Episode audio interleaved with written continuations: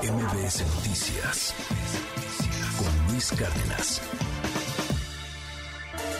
Recomendaciones del séptimo arte con Saúl Arellano.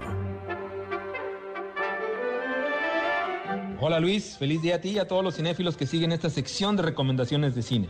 Les voy a pedir que por favor piensen en su mejor amiga o amigo, en esa persona que ha estado con ustedes en sus mejores y peores momentos, que incluso su familia lo considera como uno más, ese o esa que los conoce mejor que se conoce uno mismo. Bueno, pues ahora imagínense que de un día para otro esa persona les dice que ya no quiere su amistad y que por favor no le vuelvan a hablar, ni lo busquen, y es más, que se, que se alejen lo más posible. ¿Por qué? Porque los considera a ustedes aburridos.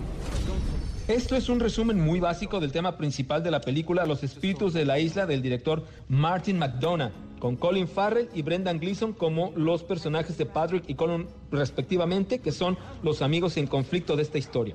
Una historia que de principio parece ser una comedia inteligente, que por supuesto lo es, pero que en la medida que va evolucionando la trama, de la mano de Patrick y Colum, se va perfilando como un drama, que también lo es, que aborda los sentimientos más encontrados de la psique humana, que van de la confianza al rechazo inexplicable, del abandono a la rabia destructiva. Y no solo lo que representan los personajes principales, sino todo el microuniverso de una pequeña sociedad en una isla que vive con sus propias soledades, sus propios secretos y sus propios momentos de felicidad. Patrick representa al hombre simple y feliz, cuya vida gira alrededor de su hermana, de su granja y de sus animales, especialmente de su burrita Jenny, que es un burrito adorable, y de la amistad que tiene con Colum.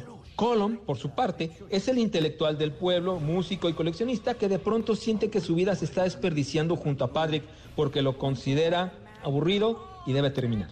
El cómo manejan esta situación ambos personajes es lo que define la trama y que muestra los extremos de ambos, Mientras uno está desesperado por entender qué pasó y el por qué de pronto se le asume como una persona no digna de una amistad, el otro llega a la autoviolencia y destrucción para demostrar que está hablando en serio y que al no ser escuchado toma malas decisiones que orillan la situación a un punto donde no hay regreso, no hay arrepentimiento ni forma de rescatar lo que antes fue una maravillosa relación de amigos. Tenemos a un Colin Farrell impecable en una de sus mejores actuaciones, acompañado de un Brendan Gleeson preciso y de una Kerry Condon, que es Giovanna, la hermana de Patrick, como el eje donde giran los problemas de la relación de los amigos, teniendo ella sus propios demonios. Y quiero resaltar especialmente el trabajo de la burrita Jenny y el perro de Colin, que aunque parece que, que no es tan importante, ellos, estos dos animalitos, representan lo mejor de ambos seres humanos.